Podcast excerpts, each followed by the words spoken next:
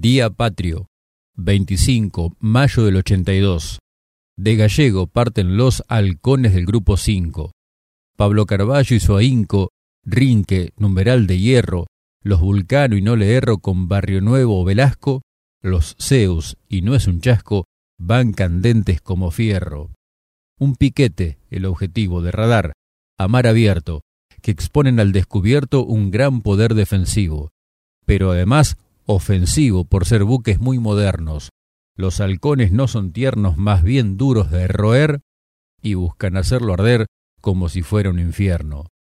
Es la escuadrilla Vulcano, en despegar la primera, con Carballo, Rinque, que era numeral, compadre, hermano, han rezado de antemano pidiéndole a Dios su gracia. A cuatro, su idiosincrasia la conocen palmo a palmo, van con espíritu calmo, para no caer en desgracia. Atrás, al minuto y medio, Zeus, la otra escuadrilla. El celeste cielo brilla dificultando el asedio.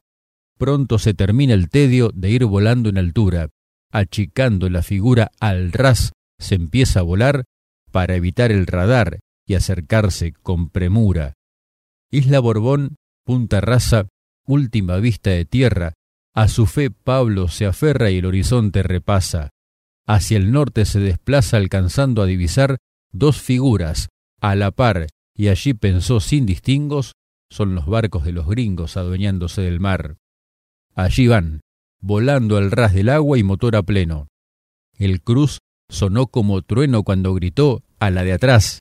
La Brosward era sin más que con el radar tildado no pudo haber disparado un misil para defender y los A4 han de ver para el ataque preparados. Así la foto los muestra, potentes como una tromba, sin soltar aún la bomba, Rinque y Carballo a la diestra. Y tras esa acción maestra que ha quedado retratada, la fragata fue impactada y de forma muy certera y sin motor queda fuera de servicio, muy dañada. Ya con la Broswar humeante, el Coventry es blanco nuevo.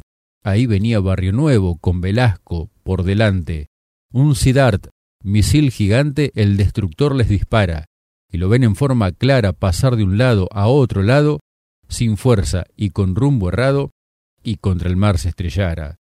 En la distancia de tiro, Velasco hubo de soltar las tres bombas, sin dudar, para no darles respiro. Cuenta Barrio Nuevo, miro que pegan con precisión de la línea de flotación dos arriba y una abajo un excelente trabajo que ha de causar conmoción. Y allí se escucha su voz, tras el ataque observado. Vi clarito, entusiasmado, CL-42. Por radio gritan los dos, digo, Velasco y Carballo, y veloces como rayo vuelven por donde habían ido, dejando el Coventry hundido, como aquí se los detallo. Después de haber atacado estando aún sobre el mar, tenían que comprobar que no habían sido impactados.